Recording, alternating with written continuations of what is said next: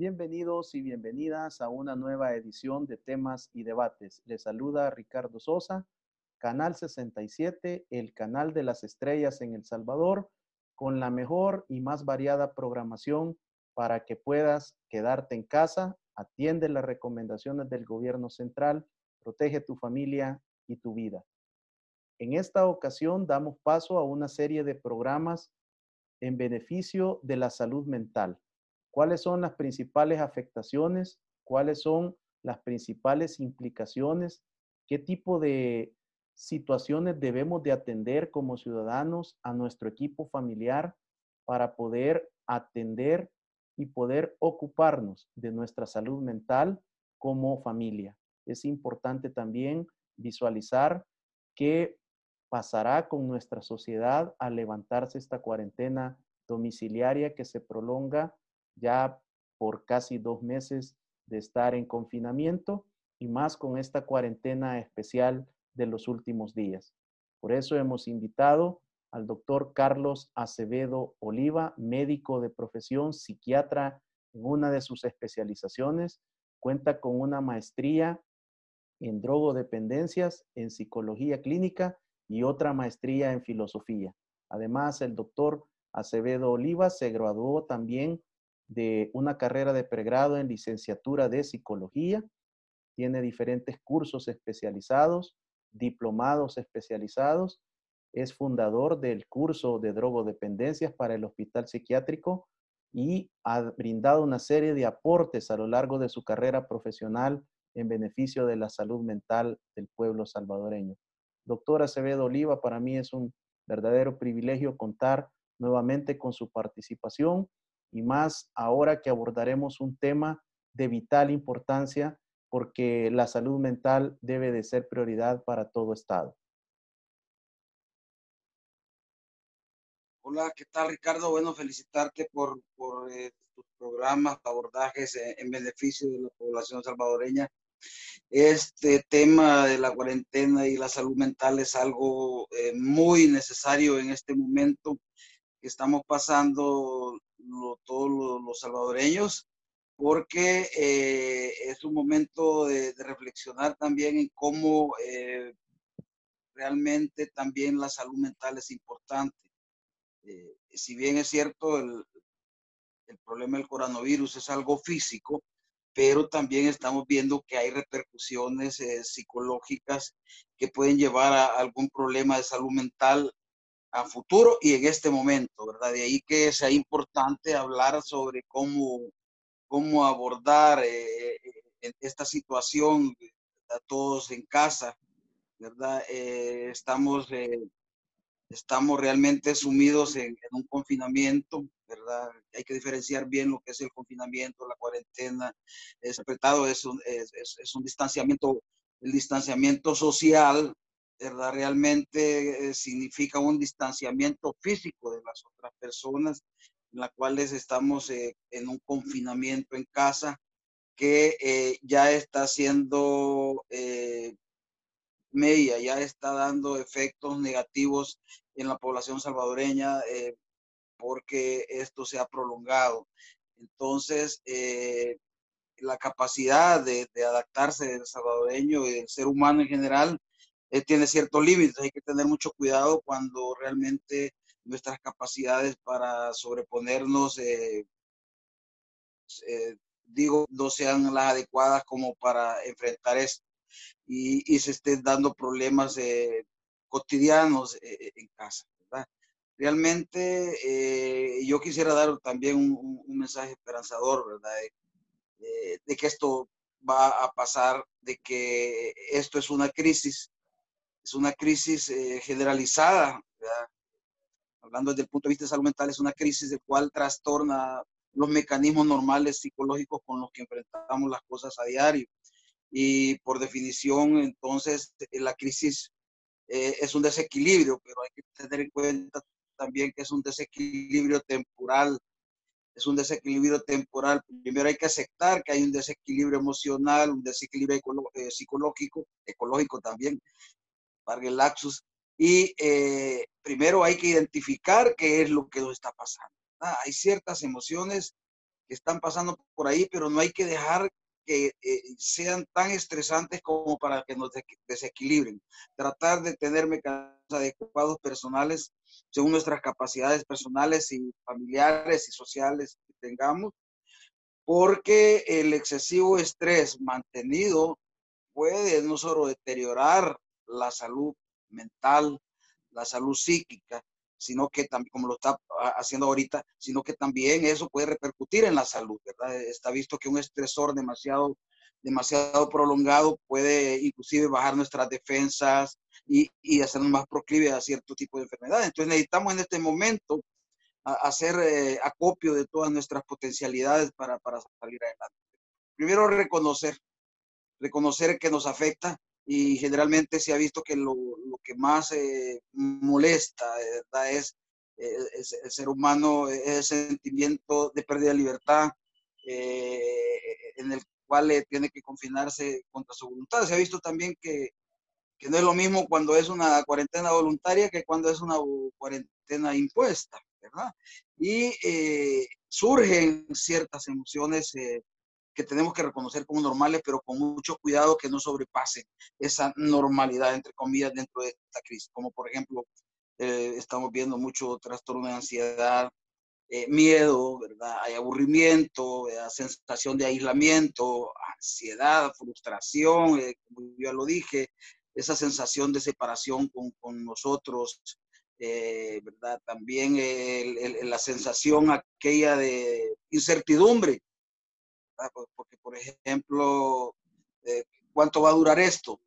En el fondo, aunque no lo preguntemos, en el fondo estamos eh, pensando cuánto va a durar. Va a durar un mes, va a durar 15 días. Después de los 15 días, ¿qué?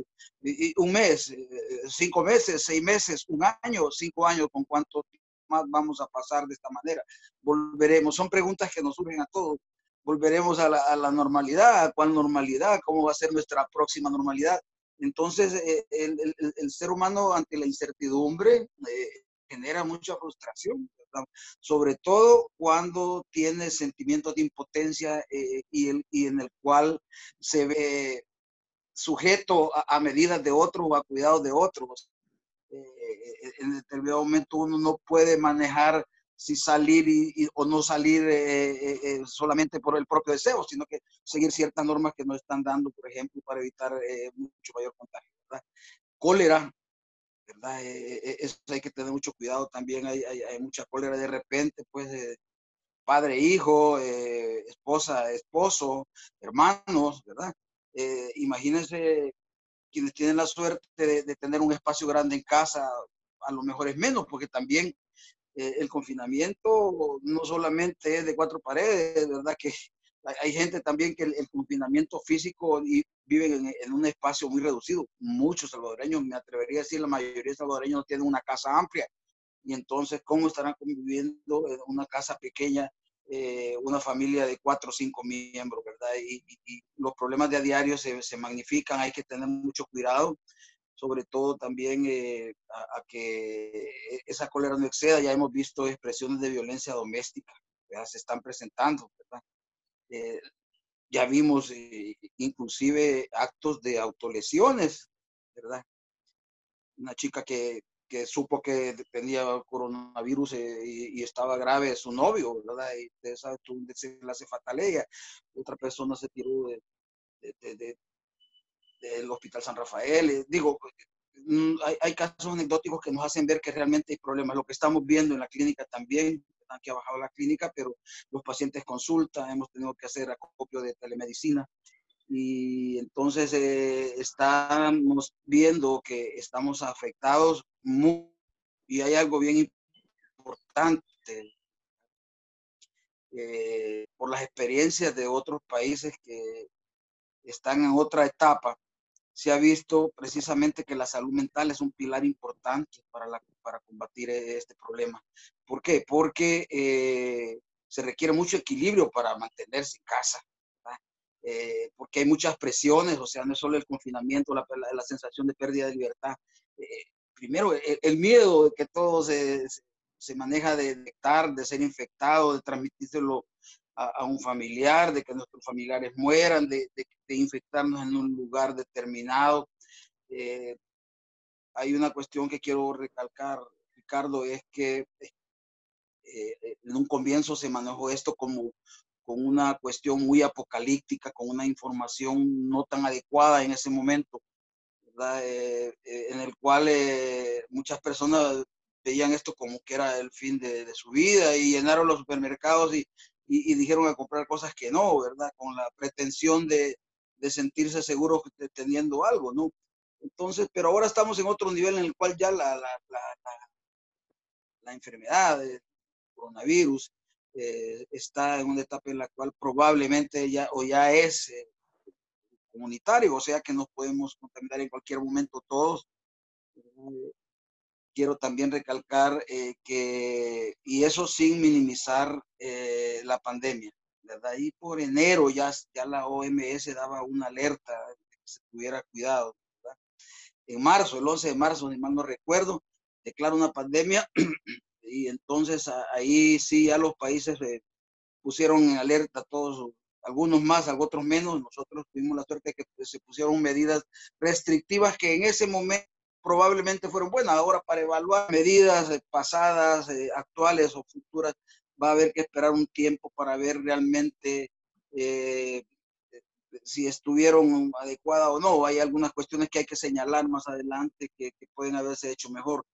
Pero estamos en una condición en la cual se nos dice, por ejemplo, que estamos en el pico de la enfermedad. Entonces, realmente eh, esto del, del, fíjese bien, quiero dejar claro esto, Ricardo.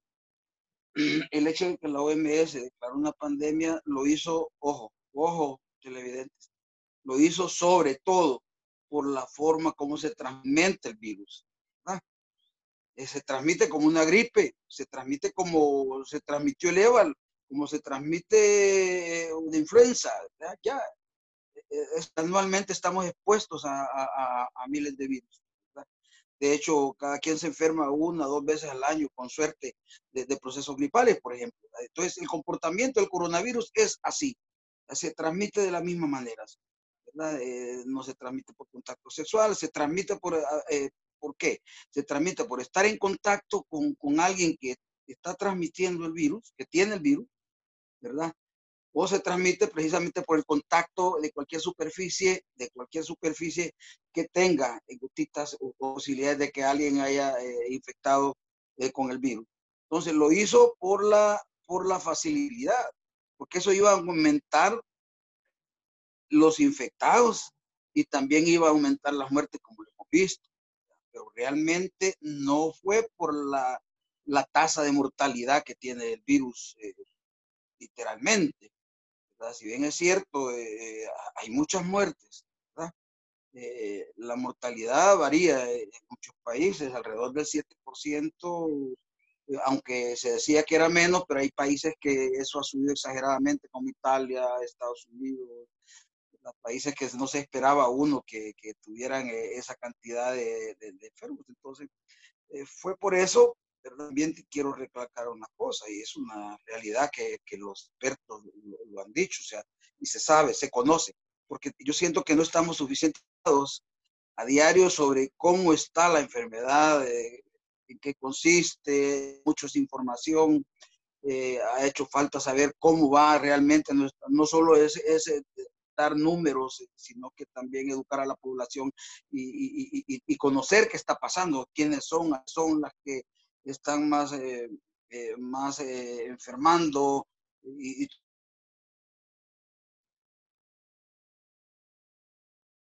a dónde para la población. La mortalidad es, por ejemplo, no, o sea, se dice, por ejemplo, del 100% de personas que se van a infectar obviamente, o que estamos, o del porcentaje de personas que, que, que, se contagien con el virus, realmente es el 80%, 85% de personas que no van a dar síntomas graves. Lo van a pasar probablemente sin ningún síntoma, tener el virus ahí. Y van a poder contagiar el virus, porque depende también de, no solamente de la gente del virus, sino que también depende eh, de la, del efecto físico, biológico de cada quien y de las condiciones socioambientales también, que habría que ver. Pero la verdad es esa, o sea, solamente un 5% de las personas que se van a infectar con el coronavirus, más o menos, eso se dice, eso se conoce, van a necesitados intensivos, cuidados eh, eh, eh, en los cuales van a estar muy delicados y van a hacer unas neumonías tremendas y van a estar al borde de la muerte o van a morir. Hay un 15% que van a estar graves, pero, pero que no van a morir. Entonces, la mayoría de personas que nos contagiemos con el coronavirus no van a morir. Así de sencillo, eso se sabe. Más del 80 personas, el 80% de personas que, que se infectan no van a morir, no van a llegar a esos.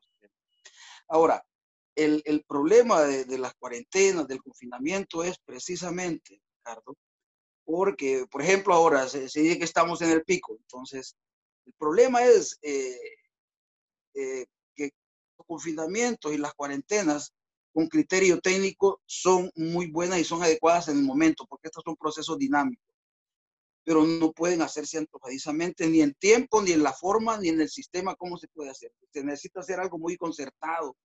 ¿verdad? Las cuarentenas tienen que ser, eh, tienen que ser eh, puestas en el tapete de la mesa de discusión para llegar a acuerdos rápidos, una mesa técnica, teniendo en cuenta a la academia, teniendo en cuenta a los que saben, a los, no solo a los epidemiólogos, sino que precisamente a los infectólogos, a los internistas, eh, a los intensivistas. ¿ah? para tomar una medida de estas tiene que hacerse un consenso y valorar los pros y los contras y cómo hacerlo de la mejor manera.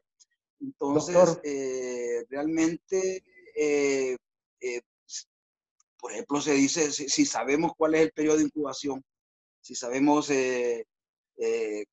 hasta cuándo podemos esperar para presentar síntomas, que son 15 días, entonces, cuarentenas muy largas no, no, no son, habría que, habría que ir valorando, ¿verdad? Entonces, el efecto que tiene el confinamiento en las personas a largo plazo es, es muy, muy serio. Hay trastornos, puede desencadenar esto eh, en problemas emocionales muy serios, eh, como trastorno por estrés post-trauma, depresiones severas, eh, podemos ver el suicidio como cómo eh, puede ir en aumento, ¿verdad? De hecho, ya el suicidio, mm, en este momento, puedo decir, bueno, en este momento yo puedo decir, el suicidio mata más gente eh, que el coronavirus, ¿verdad? Alrededor de casi un millón de personas mueren por suicidio. Entonces, eh, no estoy minimizando también lo que está pasando, pero, pero también siento que no, no, debemos de, no debemos de entrar en un pánico excesivo. O sea, tenemos que tener precauciones, tenemos que seguir las reglas. Y miren, realmente para combatir esto, aparte de las cuarentenas que sean necesarias, bien consensuadas, bien ordenadas, con un protocolo eh, a seguir, ¿verdad? con, con eh, los roles de cada, de, cada, de cada involucrado bien definidos, eh, eh, no va a dar mayor problema. Y eso es lo que ha hecho Juan aquí. Entonces, mire, el, el, hay dos medidas, pues, o sea, es cierto, o sea, el no salir de casa, pero sobre todo una medida que es la principal, ¿verdad? Que todos tenemos que tener, que es el lavado de las manos. El lavado de las manos, el cuidado de no tocar ojos, nariz, ojos, el, cuidado para entrar a casa.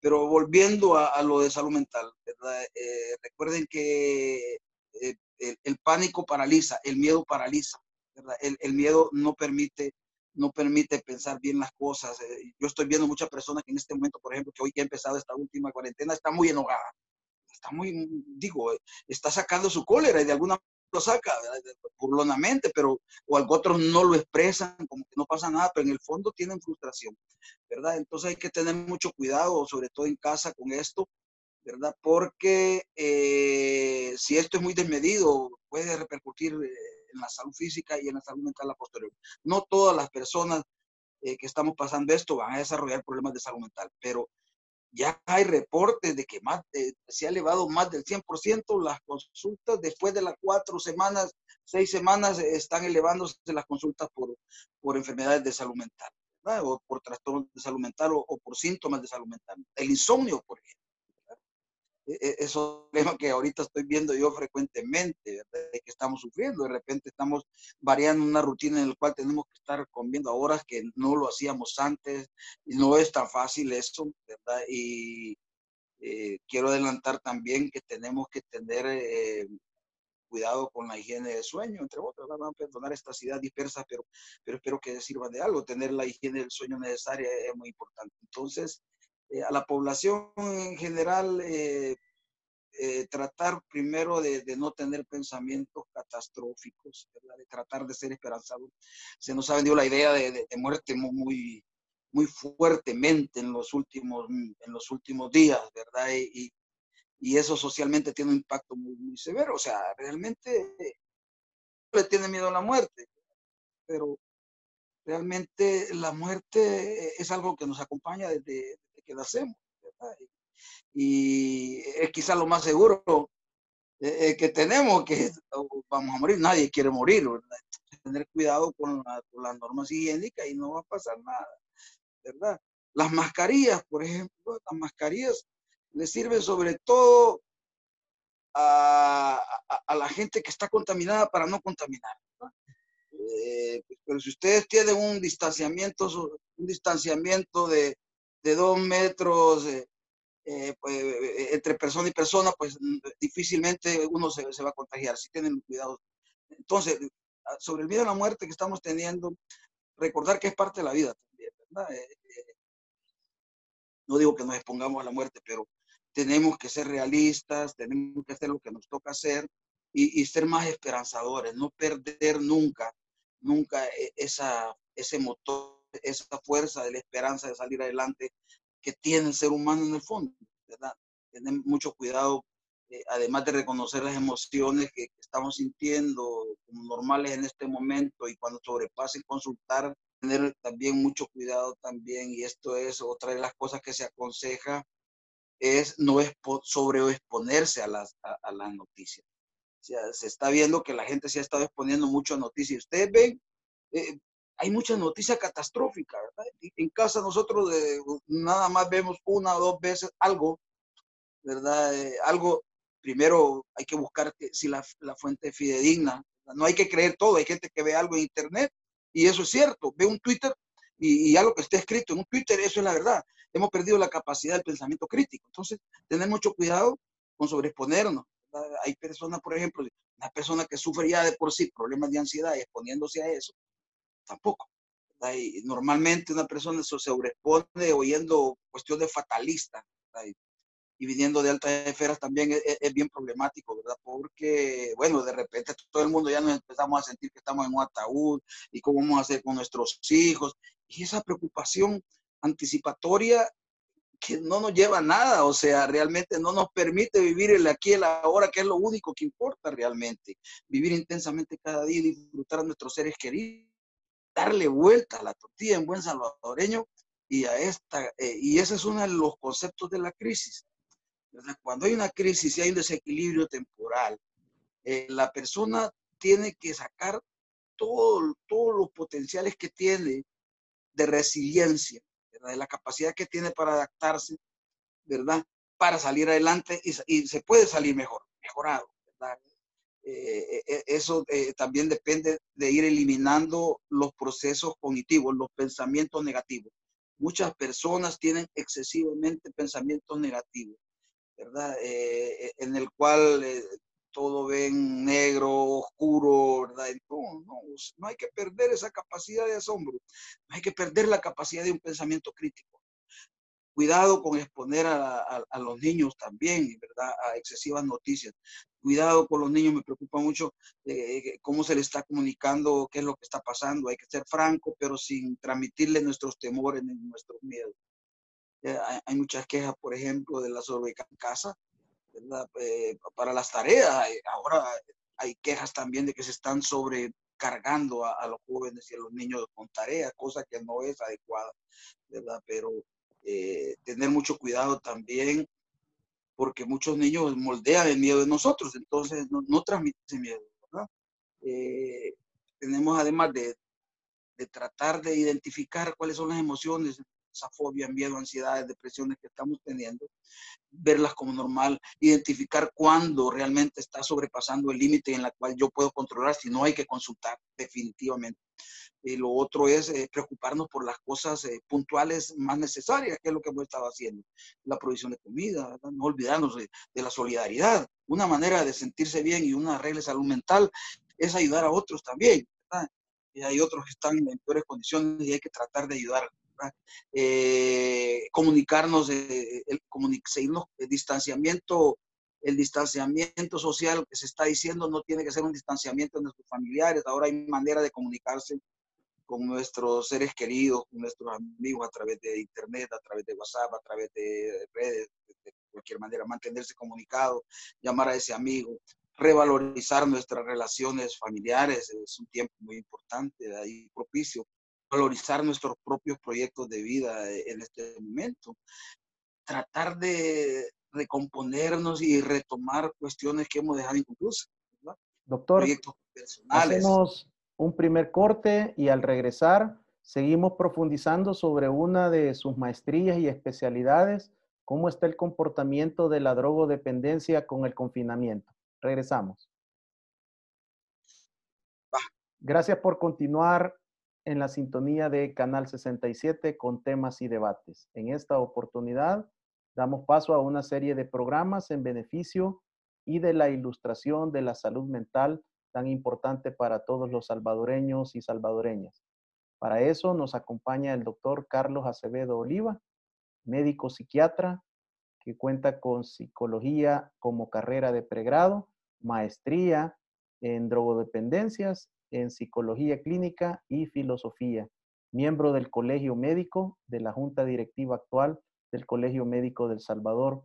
Doctor, hemos observado también el incremento de violencia intrafamiliar, muchos de los casos debido a que el hombre está consumiendo mucho alcohol y otras sustancias. ¿Qué pasa en el confinamiento en la mente del hombre que tiene una dependencia? Sí, no, te había escuchado, este Ricardo. Eh, le decía que una de sus especialidades a través de sus maestrías es la drogodependencia. En este momento de confinamiento ya tenemos muchos casos de violencia intrafamiliar. Sí, sí, sí, ya, ya. En cuanto a la violencia intrafamiliar y, el uso de drogas. Eh, oye bien, este, normalmente la, mayoría, la mayoría de actos violentos, y eso hay estudios, la mayoría, y, y tú lo conoces también, la mayoría de actos violentos que implican la vida implican violencia física están relacionados con el uso de sustancias. En este caso alcohol, ahora ya tenemos eh, crack, coca y otras sustancias. Entonces, eh, el, crack es una cosa tremenda. Entonces, eh, en, esta época de cuarentena, de confinamiento, los problemas de violencia intrafamiliar, mm, aunados a los problemas de droga, pueden ser mucho más fatales. De hecho, la recomendación en esta cuarentena para todas las personas que hacen uso moderado de, alcohol, porque hay una tendencia y probablemente eso esté pasando y no lo veamos. Tal vez anecdóticamente nosotros lo veamos con algunos vecinos, algunos conocidos, pero se está abusando del alcohol. Inclusive puede ser que personas que nunca hayan consumido algunas eh, comiencen a hacerlo para paliar la frustración, para paliar la ansiedad, para paliar el miedo. Así que mucho cuidado, yo siento que, que eh, eh, este va a ser otro repunte de drogas ante esta frustración. Recuerden que el ser humano tiene tres mecanismos básicos eh, para reaccionar ante, ante una situación de este tipo, o sea, evasión, que es uno, e, e, el, el, otro es huir, eh, la huida es como una evasión, la otra es el ataque o la otra es correr. Pero entonces, este, a manera de evasión, el uso de consumo de drogas probablemente va a haberse aumentado eh, en este periodo y después de la cuarentena. Así es que vamos a tener un problema muy serio de adicción y, y, va a haber que hacer la entrada también desde el punto de vista de salud mental. Pero la, la cocina es no consuma licor mejor en esta cuarentena. Doctor, este hombre macho salvadoreño tiene un problema también de manejo de su ira, de su enojo, de su estrés. Y una de las maneras de poderlo liberar es maltratando a su compañera de vida, a su esposa, a sus hijos y si hay personas de la tercera edad, pues también forman parte. ¿Qué consejos prácticos le puede dar a usted a ese hombre que nos sintoniza a esta hora y que se siente identificado con este tipo de conductas que no puede manejar? Bueno, una cuestión, ¿verdad? Aquí hay una cuestión bien importante. Esto tiene implicaciones de salud mental y una de las cuestiones es el aspecto sociocultural, el económico, para enmarcar la violencia desde ese punto de vista. Eh, recuerde los patrones machistas. A esa persona que está agrediendo a su esposa, yo le diría, oiga, eh, las cuestiones de demandas legales no está cerrada en este momento. Hay teléfonos donde se pueden denunciar precisamente los, los actos de violencia en este momento y violencia contra la mujer mucho peor. Eh, entonces eh, hay que contenerse.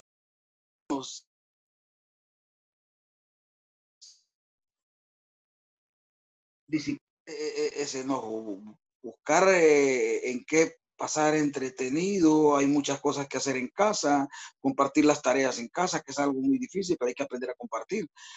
pueden hacer acopio de, tareas de entretenimiento en, familia, eh, los problemas de pareja, tratar de, razonarlos y, poner límites, barreras, tratar de establecer una comunicación en la cual, hombre, mira, eh, tenemos tal problema, ok, déjame hablar, dame 15 minutos, yo voy a hablar y después me hablas tú.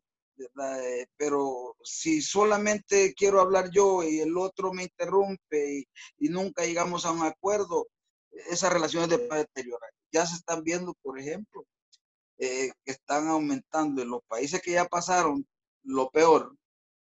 Ya, eh, por ejemplo, en, ya China han aumentado las tasas de divorcio. O sea, están existiendo más divorcios porque ya el confinamiento en 24 horas con la pareja está aumentando los problemas que de hecho se tienen. Así es que tener mucho cuidado. ¿verdad? Recuerden que toda relación, toda relación de pareja, sobre todo de la relación de pareja y de seres humanos, es una cuestión de derechos humanos. Tanto derecho tiene usted, caballero, hombre, como tanto derecho tiene la mujer, ¿verdad? Entonces, eh, lo ideal es que tratemos de trabajar por unas relaciones igualitarias. Yo sé que es muy difícil eso precisamente por los patrones socioculturales que estamos teniendo. ¿verdad? Y es otra cuestión que también eh, tenemos, que, tenemos que entrarle todavía a esto, tiene que apoyarse más la salud mental para precisamente identificar este tipo de conducta y darle tratamiento inmediato, porque puede ser fatal. Doctor Acevedo, hay dos sectores que no se mencionan en esta cuarentena domiciliaria y es los niños que están saturados de tareas y estas tareas sobrepasan también a los padres. Y el otro sector segmento es las personas de la tercera edad. Tienen prácticamente ambos grupos dos meses de estar completamente encerrados. ¿Qué tipo de dinámicas o cómo podemos ayudarles los más jóvenes a ambos segmentos en casa? Tener mucho cuidado de no sobrecargar los, profesores, eh, traten de hacerlo, hay que hablar con ellos. Ahora están dejando tareas, ¿verdad? Generalmente, normalmente el sistema educativo nuestro muchas veces es el padre de familia el que tiene que hacer las tareas y no el hijo. ¿Verdad? Eh, de hecho, ya también he oído expresiones de, reclamo y de soluciones y de llamamiento a que los profesores no estén sobrecargando a los alumnos, entre más pequeños peor, ¿verdad? Darles espacios lúdicos, o sea, Ahora hay mucho recurso, ahora que todos estamos interconectados, ¿verdad? Hay mucho recurso que se puede utilizar. Hay juegos, hay, hay entretenimiento, pasatiempos, películas.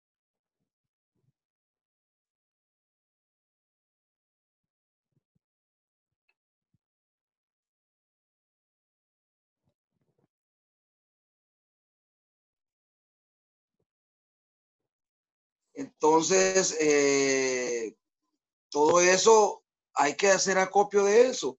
Eh, lo otro, hay, eh, escogerle ciertas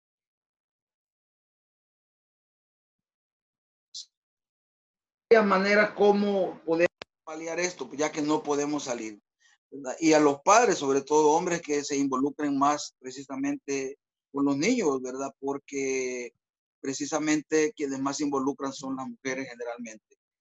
Y, y lo otro con las personas de tercera edad, recordar que hay que estar un poquito más uh, atento con ellos de lo que normalmente estamos, estarle recordando muchas veces, no sobreexponerlos a las noticias, no los pongamos a que vean eh, muchas noticias fatalistas. Estar pendiente de sus medicamentos eh, y utilizar también esos recursos que tenemos música, lectura, el, el, hecho de charlar con ellos, permitirles que se comuniquen con algún familiar. Eh, fíjese que ahorita, por ejemplo, tenemos un montón de niños en el extranjero ¿verdad? y hay muchas, muchos padres, muchos abuelos, mucha tercera edad que está preocupada por esas personas que viven en Nueva York, que viven en Texas, que viven en los lugares donde eh, eh, está haciendo mayores estragos el, el, coronavirus. Así es que el permitir una llamada, el, el permitir comunicarse, ¿verdad? Eh, eh, ayuda mucho, ¿verdad? Y sobre todo algo que es insustituible de cualquier otra medida, que es la expresión de afecto que debemos de darles, ¿verdad? Y no preocuparnos por ello, solamente suceda una fatalidad. Recordar recordar que, ojo, el 80% de muertes que han existido allá al otro lado han sido precisamente de personas mayores. Eh, es donde más tenemos que cuidarlos a ellos. Su alimentación, sus sueños, sus medicamentos, generalmente son personas que, que tienen algún tipo de, de dolencia, hipertensión, diabetes, problemas cardíacos, es cerciorarse de que tengan sus medicinas, su abasto de medicamentos, si hay necesidad, si son enfermedades crónicas, están permitidas las consultas y, o si no consulten telefónicamente, no descuidarse el aspecto físico, pero sobre todo decía yo algo que es insustituible como es el afecto que podemos darle a esos seres eh, queridos de la tercera edad y que lo tienen bien merecido. Doctor Acevedo, uno de los factores que también está afectando mucho la normalidad es en la disciplina en el sueño. Usualmente se está observando que las personas se están levantando a las 9, 10 de la mañana y se acuestan a la 1, 2, 3 de la mañana viendo televisión, películas de cable. ¿Cuál sería su recomendación? Todo, es, eh, eh, yo, yo tengo eterno pleito con, con, esto del sueño porque no solo en, en esto, hay personas que tienen problemas de sueño, sobre todo cuando hay depresiones o, o problemas de salud mental, uno de los primeros, una de las primeras síntomas que más consultan es que no duermen las personas y no se dan cuenta que están deprimidas. ¿verdad? En este momento hablemos de un trastorno del sueño reactivo a la situación que estamos viviendo por ese trastoque, por, ese, por esa traslocación y ese trastorno en nuestra rutina. ¿verdad? Eh, es, eh, hay que tener en cuenta un par de medidas que yo voy a puntualizar y que es muy importante, porque yo sé que muchos estamos teniendo ese problema. Eh, lo que se llama higiene del sueño. En la higiene del sueño eh, es primero eh, que está difícil hacerlo, tratar de establecer un horario, tratar de establecer una hora a la cual vamos a la cama. No quedarnos viendo televisión hasta las 3, 4 de la mañana. Cuando sueñito, vamos a la cama. Eso es algo importante porque eh, muchas personas eh, suelen, quieren conciliar el sueño, no tienen sueño y se llama conciliar el sueño. Eso no se hace. Eso no se hace. Se va a la cama hasta cuando ya uno tiene un poco de somnolencia, no a tratar de conseguir el sueño en la cama. Eso es lo que yo he visto que es, es muy mala medida de higiene de sueño. Lo otro de, es que eh, tenemos que tener, tratar en lo posible de que el lugar donde durmamos esté bloqueado de ruido, de mucha luz. Hay gente que, que, que, duerme con el ventilador encendido y si lo apagan, pero hay otros también que ese ruido lo, les quita el sueño. Entonces, ver cómo se concilia eso. Pero idealmente se sugiere mejor que no haya ningún ruido, eh, luz, eh, teléfono, por favor, miren, por favor, quiten el teléfono de la cama. Ya está demostrado que eso es dañino tener el teléfono por las radiaciones que no, y dos, la luz que, eh, que, que, que, da. O sea, no es bueno tener el teléfono en la cama. Eh, ni estar con el teléfono a la hora de dormirse en la cama. Eh, eso no es buena higiene de sueño. La cama tiene que servir nada más para dos cosas, o, para hacer el amor o para dormir. La cama no debe de servir ni para ver televisión, y esto es higiene sueño, ni para ver televisión, ni para comer ahí, ni para discutir, ¿verdad? Ni para leer. Eh, idealmente la cama debe servir para lo que yo dije, sobre todo para dormir y, para eh, una relación más íntima. Eh, lo otro es tener mucho cuidado con el uso de alcohol. El alcohol interfiere en el patrón de sueño. Entonces, eh, eso no es muy bueno. Lo otro, eh, el café, a, a, los que nos gusta el café, o sea, trate de tomarse su última taza de café a las 2 de la tarde, y, y, no abuse del café, porque si lo toma ya cerca de las 6 de la tarde le va a quitar el sueño. Eh, otra cosa, o sea, y esto va también en esto de la cuarentena, tratemos de hacer algún ejercicio. Estamos comiendo de más, estamos sin hacer ejercicio, lo que hacíamos ejercicio. Entonces, tratar de, si se hace ejercicio lo cercano de la noche, por lo menos unas seis horas antes, ¿verdad? Eh, acostarse cómodo, se aconseja a las personas que tienen problemas de sueño una taza de, leche caliente un baño de agua tibia, ¿verdad?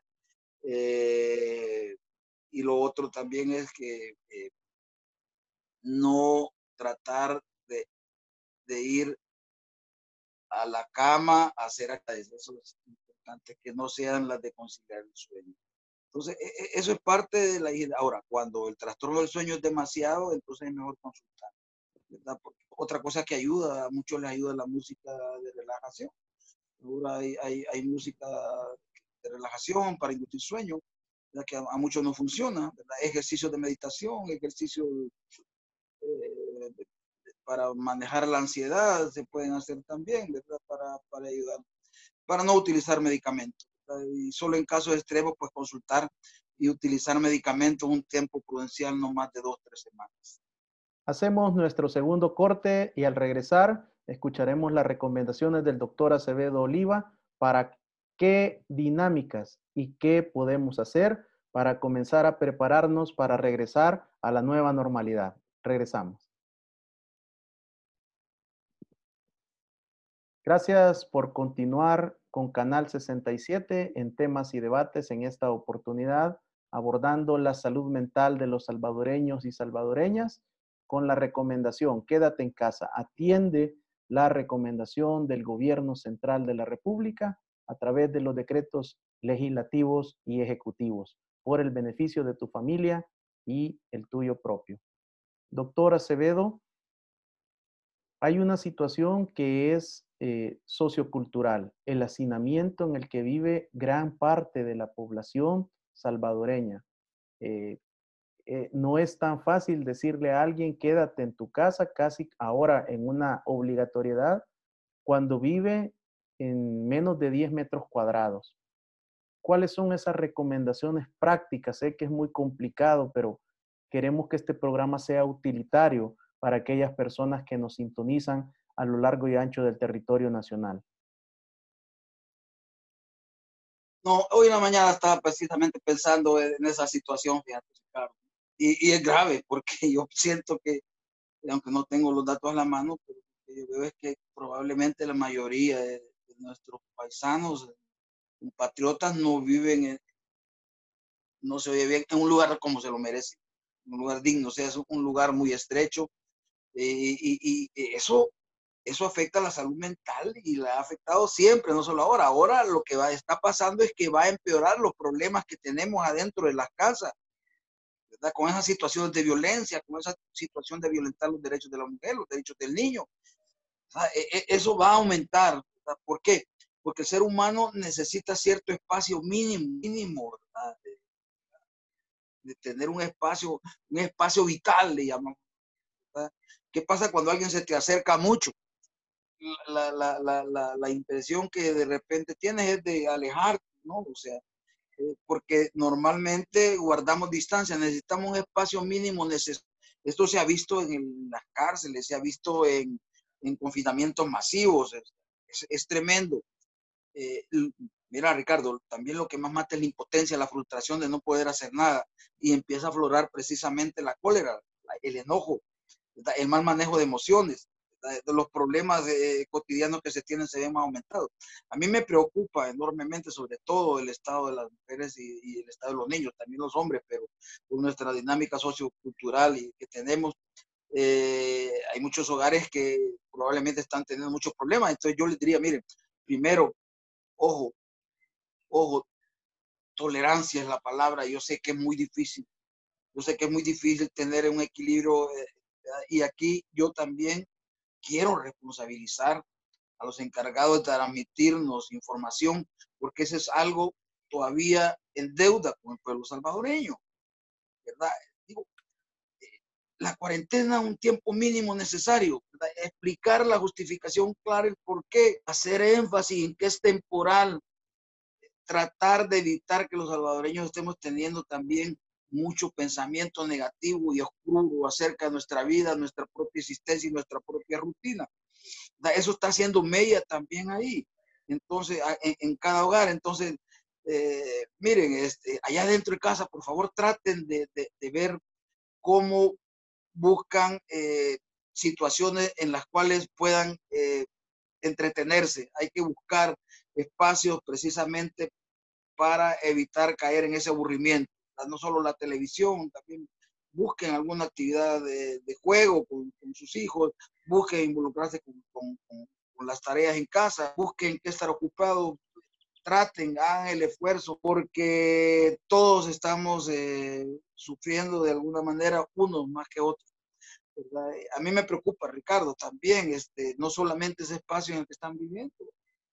Mucha gente está sufriendo en carne propia carencias materiales ya, y, eso es tremendo porque son de subsistencia, ¿verdad? Entonces, eso hay que paliarlo, hay que ayudar. Los que podamos ser solidarios hay que ayudar, ¿verdad? Eh, ¿Me entienden? O sea, no, es con una ayudita. ¿Y, después qué? ¿Y, quienes pierden el empleo, Ricardo? ¿Y quienes no tengan empleo? Y lo que nos espera después, ¿me entienden? Entonces, ¿cómo pedirle salud mental a la población si las condiciones materiales para tenerla no están dadas en este momento. Es, es, una cuestión seria. Entonces, digo, los salvadoreños en cada hogar tenemos que hacer nuestra propia labor, ¿no? Pero en eso muchas de las cosas no están en nuestras manos. De ahí que las medidas que tienen que tomar gubernamentales tienen que ser medidas más integrales. Tienen que llamar a la economía, que tiene algo que decir, tienen que llamar al sociólogo, tienen que llamar al antropólogo, al criminólogo, tienen que llamar a un cargado, a, gente de salud mental para que les arme un, plan de salud mental para esas comunidades. Tenemos que ir a la comunidad, utilizar la, la salud mental comunitaria. ¿Me entendés? O sea, no es solamente la responsabilidad de cada hogar, claro. Tenemos que hacer lo que, lo que podamos, pero muchas de las cosas que podemos hacer no dependen solo de nosotros, sino de las condiciones materiales que tenemos. Y esa es una realidad. ¿Por qué? Pregúntate cuánto, cuánto es el gasto de salud mental del Salvador, por Dios santo antes de la pandemia. Pregúntate cómo está salud mental ahorita, qué recursos, qué están haciendo. Ricardo, el 11 de marzo, eh, que se declaró la pandemia, ¿verdad? Costa Rica. No les va a gustar que hable Costa Rica, pero, pero tengo que hacerlo. Aquí estoy lento. Del 18 de marzo, lineamientos de salud mental y apoyo psicosocial en el marco de la alerta sanitaria. ¿A dónde están los documentos? Esto, ellos lo hicieron en marzo. ¿Cuánto tiempo ha transcurrido? ¿A dónde está ese plan de salud mental? Mira, Ricardo, lineamientos generales, población, familia, líderes de equipo, gerentes, cuidadores de personas menores de edad, eh, lineamientos para cuidadores de mayores en situación de distanciamiento físico y solidaridad social, personas con condición de calle, personas migrantes. y, no me digas que nosotros no tenemos capacidad o que no hay gente que podamos colaborar en eso se necesita hacer un equipo también que se preocupe por eh, hacer que estas medidas lleguen. Ricardo, eh, no es eh, la primera catástrofe que sufrimos, disculpa que me prolongue, pero, pero te voy a poner en ejemplo el, último terremoto. En el último terremoto del hospital donde yo trabajaba, el Hospital Nacional Psiquiátrico de Combate, el de verdad, le llamo yo, no vayan a molestar los del Social, pero el Hospital Psiquiátrico es el que más personas ve. ¿Verdad? Y, con menos recursos que el seguro Se hicieron brigadas de salud mental y se atendieron a las personas desde el primer momento que pasó todo. Se mandó equipos de salud mental compuestos por residentes, médicos internos, psiquiatras del hospital, enfermeras, psicólogos, trabajadores sociales, a la comunidad. Sí, ¿por qué no hacerlo ahora? ¿Por qué no hacerlo si sabemos cómo, cómo no contaminarnos, cómo no contagiar? Digo, recuerden que, que, la educación es el pilar de esto, que no sea esto. ¿A dónde vamos a ir después de esto? Mire, tenemos que repensar cómo está la educación y la salud, por Dios santo, y es tiempo de que vamos. pero, pero eh, pregúntate qué, qué, este, digo, si hay recursos, ¿por qué no está utilizando? ¿Por qué no se va a las comunidades a, ver los problemas de salud mental? Ah, ¿Por qué, no se, ¿Por no se hacen los equipos de ir casa por casa? Miren, esto sirve también para ir a detectar casos, que es lo que han hecho en otros, en otros países, detectar casa por casa casos. ¿Ah? Porque el problema es con los asintomáticos, ese es el problema del pico de la curva y que hay que aplanar la curva. ¿Por qué? Porque hay un montón de gente que puede andar con el virus. De hecho, muchos van a andar con el virus y no darse cuenta. Y si no tienen los cuidados adecuados, van a contaminar. Esa es cuestión de educación, ¿verdad? Por eso otro más tempranamente, porque las personas son educadas y lo han hecho de manera escalonada. Pero todo eso necesita un consenso, de, ¿verdad? Y hay que dejarse aconsejar. Y esto va a dejarse aconsejar que hay gente capaz, yo conozco y sé que hay gente capaz para sacar este país adelante y estamos dispuestos a colaborar en lo que sea desde el campo que nos toca. Tú estás haciendo tu, tu, parte, yo de alguna manera en este momento. Y si se me pide otra ayuda, con todo gusto. Hay colegas, hay infectólogos, gente que quiere trabajar dentro del colegio médico. Antes de todo esto, se les llamó, se les dijo, se les explicó, se dijo que se llamó las filiales, se, se hizo todo un diagnóstico, llegaron a explicarse, les dijo que no estaba bien, que podía hacerse, que este, se brindaba la ayuda y hasta ahora no hay peor sordo que el que no quiere oír. Entonces yo creo que es tiempo para recapacitar, ¿verdad? Por el país. Doctor, eh, quiero agradecerle. La palabra es unidad, disculpa, es unidad de todos, todos tenemos que meternos en esto. Quiero agradecerle el aceptar la invitación, el poder habernos ilustrado con una serie de consejos y de recomendaciones desde el punto de vista psicológico y psiquiátrico. Vamos a continuar desde este programa siendo líderes en poder posicionar la necesidad de una política integral de salud mental, que la cual no la tuvimos en el siglo pasado ni en el presente siglo. Creo que ahora es, es una buena oportunidad para retomarlo. Muchas gracias, doctor. Muchas gracias a ti, Ricardo, y ojalá que entre esto en algunas personas que tienen capacidad de decisión para que cambiemos y hagamos la lucha y salvadoreños vamos a salir adelante. Sigamos las recomendaciones que nos da el gobierno y las medidas de higiene y lavado de las manos, pues, distanciamiento que nos pide y vamos a salir adelante. Yo estoy seguro que hemos salido de otras peores y de esta vamos a salir. Adelante y ánimo. Ha sido el doctor Carlos Aceveda quien se ha dirigido a nuestro programa en su calidad de médico psiquiatra con una licenciatura en psicología y una maestría en psicología clínica y en psiquiatría. Atienda los consejos, las recomendaciones de los expertos, de los profesionales y trabaje en la salud mental de su grupo y equipo familiar. Bendiciones.